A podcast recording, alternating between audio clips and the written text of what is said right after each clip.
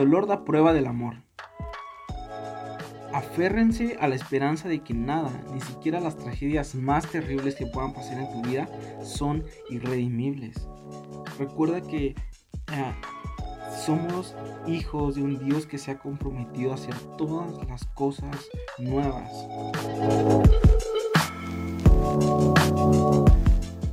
Jesús estaba caminando como siempre lo hacía y de repente le presentaron un pescador y una mirada lo describió. Y le trajo a Jesús y mirándole Jesús dijo, tú eres Simón, hijo de Jonás, y tú serás llamado Cefás, que quiere decir Pedro, Juan 1.42. El maestro de la gracia tuvo la capacidad de ver su actualidad y su realidad. En la actualidad, él era Simón, hijo de Jonás, pero su destino era ser Pedro. Aquí va un significado muy importante. Simón significa una vara llevada por el viento. Y realmente ese era su carácter y, todo su ser era como una vara llevada por el viento. Era muy inconstante, era muy voluble. Un día estaba bien, otro día estaba mal, un día estaba de buen humor, otro día estaba de mal humor. a veces tomaba decisiones correctas, a veces decisiones incorrectas. Es decir, tenía altibajos. Pero creo que la mirada de la gracia vio la obra terminada en él y dijo, serás Pedro. O sea, una roca firme una roca fuerte y estable. Entonces, su actualidad decía que era Simón, hijo de Jonás. Esa era su genética, esa era su vida, esa era su forma de ser. Pero al encontrarse con Jesús, le mostró totalmente su realidad. Le enfocó en, quién debería ser. Creo que esto nos pasa a todos nosotros. Encontramos gracia en sus ojos. Él nos ama y no desiste de nosotros porque Dios ve la hora terminada en ti en mí, pero hay un punto importante, hay un proceso en la actualidad y la verdadera realidad en Cristo.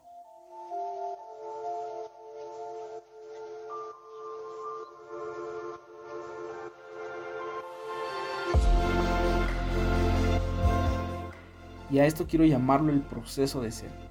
Simón caminó con Jesús por más de tres años, aprendiendo directamente del maestro, siendo corregido por el maestro, padeciendo con el maestro, sirviendo con el maestro. Pero hasta el último hay un momento en que eh,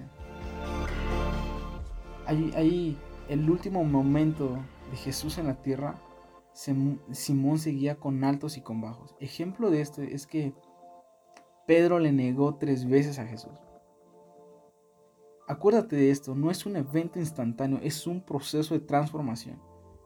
Por más que estés en Cristo, no te detengas hasta que seas lo que Él vino a hacer en ti y lo que Él vio en ti desde el principio.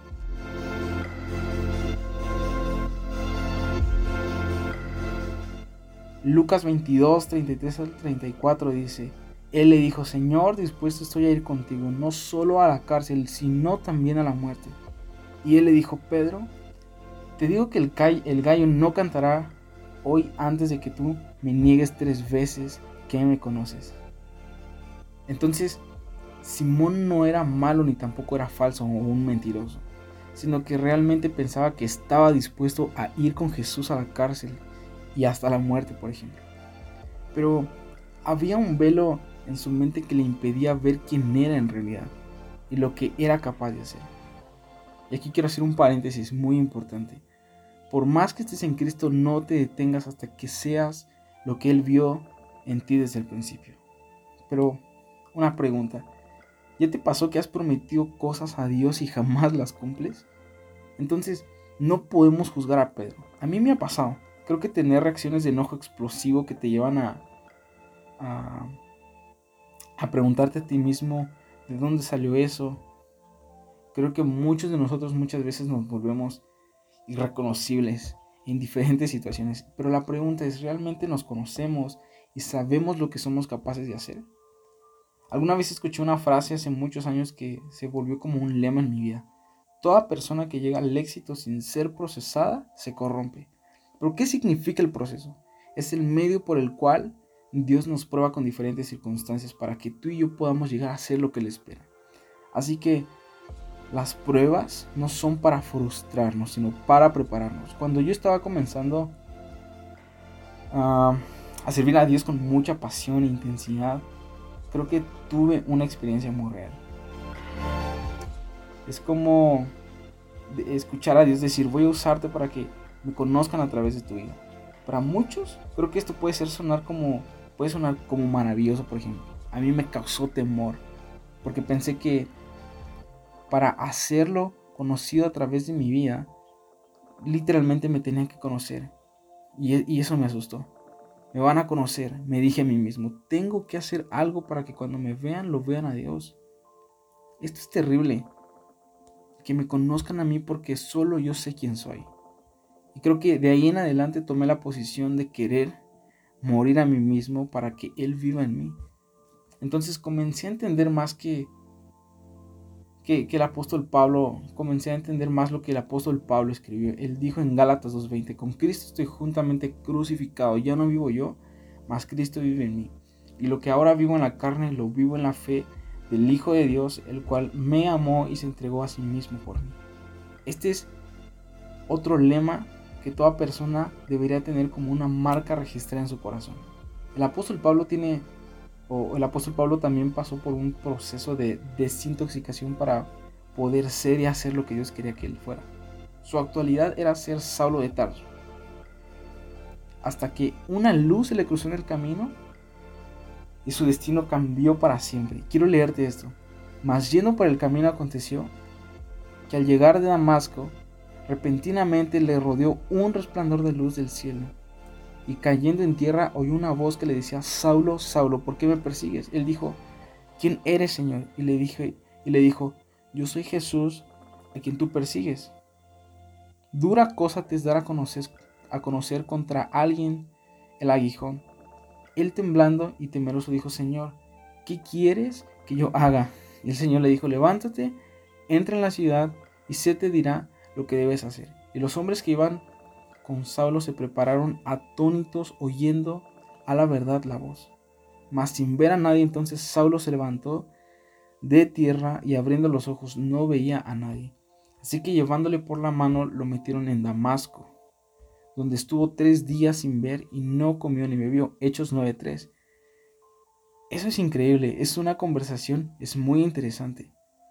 Creo que Jesús le pregunta por qué le persigue. Y Saulo primero lo primero que dice es quién eres. Eso es increíble porque él reconoció su señorío, pero quiso saber quién era en realidad. Y esta tiene que ser nuestra búsqueda constante. ¿Quién eres, Señor? Wow.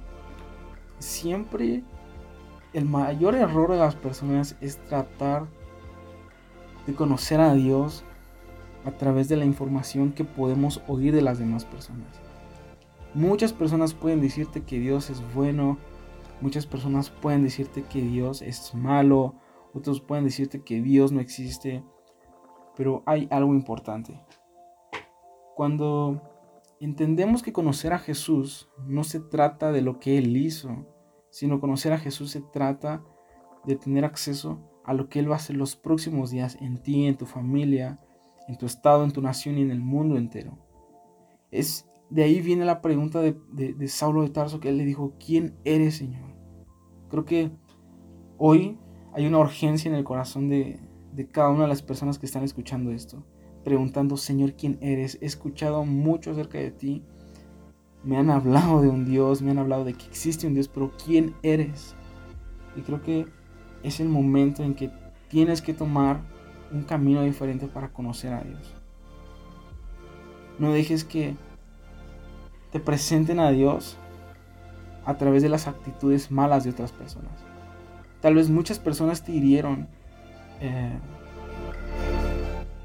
muchas personas te hirieron de la forma, eh, no sé, tal vez conocías a personas creyentes en Dios. Pero alguna vez te, literalmente te fallaron muchísimo. Entonces, no conozcas a Dios viendo la actitud de aquellos que fallaron. Conoce a Dios a través de tu búsqueda propia. Entonces ahí podrás a encontrar la respuesta a la pregunta, ¿quién eres, Señor? Y creo que la segunda pregunta fue, ¿qué quieres que haga? Y Jesús no le dijo todo, sino que le conectó al cuerpo de Cristo en la ciudad. Le envió un profeta llamado Anaquías, que él iba a guiar de parte de Dios en los próximos pasos. Así que nadie tiene toda la revelación de Jesús, aunque Él se te haya revelado personalmente a ti. Creo que vas a necesitar siempre del cuerpo de más personas que están cerca de Él para que puedas conocerle. Así que yo te animo a que busques gente con autoridad espiritual, busca gente que te ayude en el proceso, busca un mentor. Aquí hay algo increíble. Eh, hay un proverbio en la Biblia que dice que tú y yo no podemos llegar lejos si no tenemos mentores. Creo que es fundamental tener un mentor en cada una de las etapas de nuestra vida que nos ayuden a crecer. Cada decisión que tú tomes te va a llevar a una consecuencia. Y es importante que cada seas selectivo con cada uno de los amigos que tienes. ¿En algo te edifica? ¿O solamente te están invitando a tomar café fin de semana y terminas eh, irreconocible, terminas en la calle, por ejemplo, terminas, no sé, la forma en que buscas tus amigos, la forma en que eh, generas ambiente con ellos, ambientes buenos, ambientes malos, no lo sé.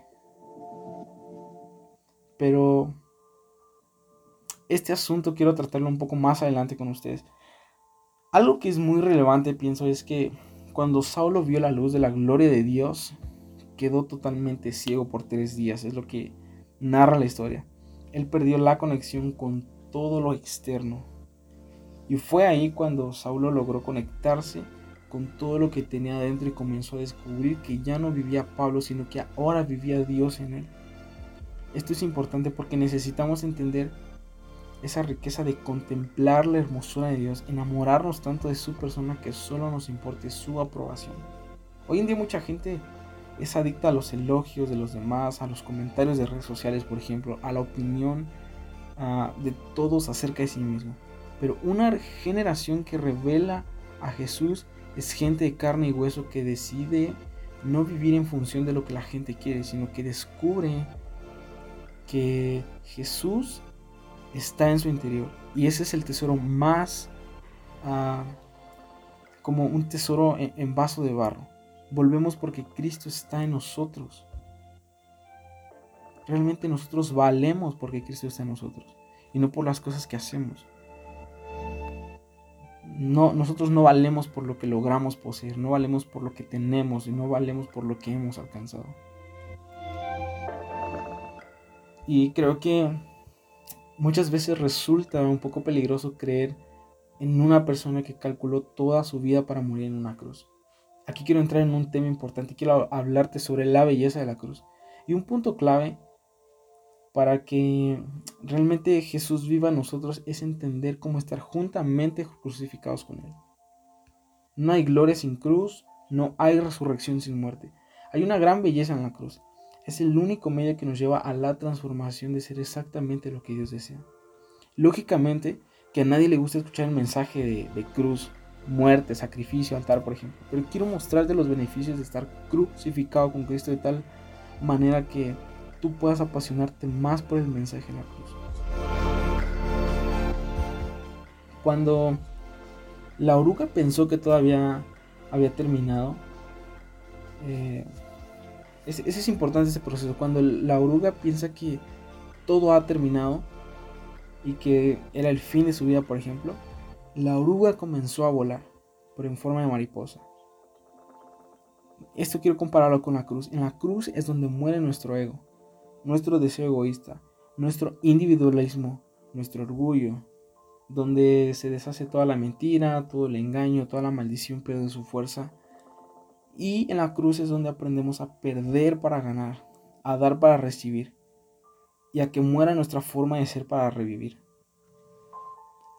es importante porque morimos a nosotros mismos y resucitamos en Cristo. Entonces Él comienza a amar a través de nosotros. comienza a perdonar lo imperdonable en nosotros y a través de nosotros. Comienza a hacer lo que el ser humano no podía hacer. Comenzamos a participar de su naturaleza divina. Segunda de Pedro 1.4 dice, así Dios nos ha entregado a sus preciosas y magníficas promesas para que ustedes, luego de escapar de la corrupción que hay en el mundo, debido a los malos deseos, lleguen a tener parte en la naturaleza divina. Gálatas 2.20 Con Cristo estoy juntamente crucificado, pues ya no vivo yo, sino Cristo vive en mí. Estar juntamente crucificado es un estado constante. No es solo un evento que realizamos cada vez que aceptamos a Jesús, a Dios, por ejemplo. Esto es permanecer crucificado para nuestra carne y así poder vivir en el Espíritu un estilo de vida. Entonces nuestra vida debe estar crucificada para que podamos ver lo que Dios es y lo que Él puede hacer a través de nosotros. Este es el poder transformador de la cruz. Nunca pasa de moda. Este poder de la cruz es el mismo ayer, hoy y por los siglos. Esto es increíble. El que hace la estéril madre de los hijos es Dios. Él es el que hace que el ciego vea. Él hace que el paralítico camine. También cambia corazones, ¿por qué no? Y creo que mientras tú lees esto, Dios quiere operarte por dentro. No, no, no intentes resistirte. Y aún Él quiere usarte para vivir el mensaje de la cruz de tal manera que contagies a quienes están a tu alrededor. Quiero que leamos atentamente el relato de la crucifixión de Jesús y extraer algunos principios de cómo debe ser la actitud de alguien que vive crucificado. Suena raro, ¿cierto? Pero, ¿cómo hacemos para vivir crucificados? El apóstol Pablo parece que se contradice cuando declara, ya no vivo yo, sino Cristo vive en mí. La vida que vivo en la carne es por la fe en el Hijo de Dios. Si ya no vivo yo, ¿cómo es que vivo en la carne? La respuesta ahí es que cuando dice, ya no vivo yo, está hablando del ego, de la forma natural de hacer las cosas. Seguimos en el cuerpo físico, somos hechos de carne, somos hechos de hueso, pero al vivir vivimos totalmente dependiendo de Él y confiando más en Él. Ya no se trata de mis deseos egoístas, ya no se trata de mis propios sueños, ya no se trata de buscar mi propio, mi propio bien, sino ahora es entregarme para poder buscar el bien de las demás personas. Entonces, cuando comenzamos a deshacernos en la cruz, a desfigurarnos para que cuando vivamos, cuando hablemos, cuando reaccionemos, cuando nos relacionemos con otros, realmente Dios pueda mostrarse nosotros a las demás personas. Y esto es muy importante porque creo que muchas personas ah, han, negado, han negado creer en Jesús, han negado entregarle su vida a Dios a causa de la actitud de nosotros. Y si tú estás escuchando esto, ya te pasó algo parecido de que dices, no, no, no, yo no quiero asistir a ninguna iglesia, no quiero saber nada de eso, porque una persona me lastimó, me dijo que... Ah, iba a estar conmigo y al final me falló. Quiero decirte algo, te pido perdón públicamente por cada una de las personas que te fallaron. Pero quiero decirte que cuando alguien te falla, está Dios. Cuando tus propios amigos te fallan, ahí está Dios. Y es una forma importante de poder entender que nuestra esperanza no está puesta en una persona, nuestra esperanza no no está puesta en algo, sino en alguien. Y aquí quiero comenzar con el, relato de la crucifixión. Es algo sumamente increíble. Eh, dice, y él cargando su cruz salió al lugar llamado la calavera, en hebreo quiere decir el Gólgota, y ahí le crucificaron, y con él otros dos, uno a cada lado y Jesús en medio. Escribió también Pilato un título que puso sobre la cruz, el cual decía Jesús Nazareno, rey de los judíos, y muchos de los judíos leyeron este título, porque el lugar donde Jesús fue crucificado estaba cerca de la ciudad, y el título estaba escrito en hebreo, en griego y en latín. Dijeron a Pilato los principales sacerdotes de los judíos, no escribas rey de los judíos, sino él dijo, soy rey de los judíos. Pero Pilato respondió, lo que he escrito, he escrito. Cuando los soldados hubieron crucificado a Jesús, tomaron sus vestidos, e hicieron cuatro partes una para cada soldado. Tomaron también su túnica, la cual era sin costura, de un solo tejido, de arriba a abajo. Entonces dijeron entre sí, no la apartamos, sino echemos suerte sobre ella a ver quién, quién, quién será. Esto fue para, para que se cumpliera la escritura que dice, repartieron entre sí mis vestidos y sobre mi ropa echaron suertes. Y así lo hicieron. Estaban junto a la cruz de Jesús su madre y la hermana de su madre, María, mujer de Cleofás, y María Magdalena. Cuando vio Jesús a su madre y al discípulo a quien él amaba, que estaba presente, dijo a su madre, mujer, he ahí tu hijo. Después dijo el discípulo, he ahí tu madre. Y desde aquella hora el, eh, discípulo la recibió en su casa. Después de esto, sabiendo Jesús que ya todo estaba eh, consumado, dijo, para que la escritura se cumpliera, tengo sed. Y estaba ahí una vasija llena de vinagre. Entonces ellos empaparon en vinagre una esponja y poniéndola en un hisopo se la acercaron a la boca. Así que cuando Jesús hubo tomado el vinagre, dijo, consumado es. Y habiendo inclinado la cabeza, entregó el espíritu. ¡Wow! Creo que este mismo relato aparece en los cuatro evangelios con puntos de vista diferentes, pero contando la misma historia. Yo elegí el de Juan porque fue el que me. el que, el que, el que permaneció ahí junto a la cruz hasta el final. Y creo que quien permanece con él en su cruz ve cosas que los demás no ven. Quiero, quiero decirte para terminar el principio número uno acerca de esto. Un crucificado no tiene nada que esconder. Subirá cual renuevo delante de él y como raíz de tierra seca. No hay parecer en él ni hermosura. Le veremos más sin atractivo para que le deseemos despreciado y desechado entre los hombres, varón de dolores, experimentado en quebranto, y cómo escondimos de él el rostro, fue menospreciado y no lo estimamos. Isaías 53.2. Aquí hay un punto importante. Creo que Jesús no solamente soportó el dolor de los azotes, de la corona de espinos, de los clavos en las manos y en los pies, sino que también tuvo que soportar la vergüenza que le arrancaron su ropa, estaba semidesnudo. Para algunos sería como una vergüenza pública estar crucificados semidesnudos. Pero para Jesús, más que un acto de vergüenza, era obediencia al Padre. Él no tenía nada que aparentar. Un crucificado no está preocupado con su parecer o su reputación delante de la gente. Solo quiere hacer la voluntad de Dios. Cueste lo que cueste. Solo quien ama de verdad puede entender totalmente esto. Yo aprendí una frase eh, de un autor que se llama Gustavo Lara. Y él dice que la reputación es lo que la gente piensa de ti Integridad es lo que Dios piensa de ti. A veces estamos más preocupados de la reputación que de la integridad. La integridad es lo que tú y yo somos cuando estamos. La reputación es lo que la gente dice que somos. Pero lo que define nuestra identidad no, no es nuestra reputación, sino nuestra integridad. ¿Qué Dios dice de nosotros? Muchas veces renunciamos a nuestra integridad por amor a la reputación. Pero una generación que ama Estar crucificado con Jesús es aquella que no está buscando beneficios personales. No quiere quedar bien delante de la gente. Da la cara por todo lo que cree, aunque salga perjudicado. Siempre dirá la verdad sin miedo a nada porque justamente un crucificado ya no tiene nada que perder.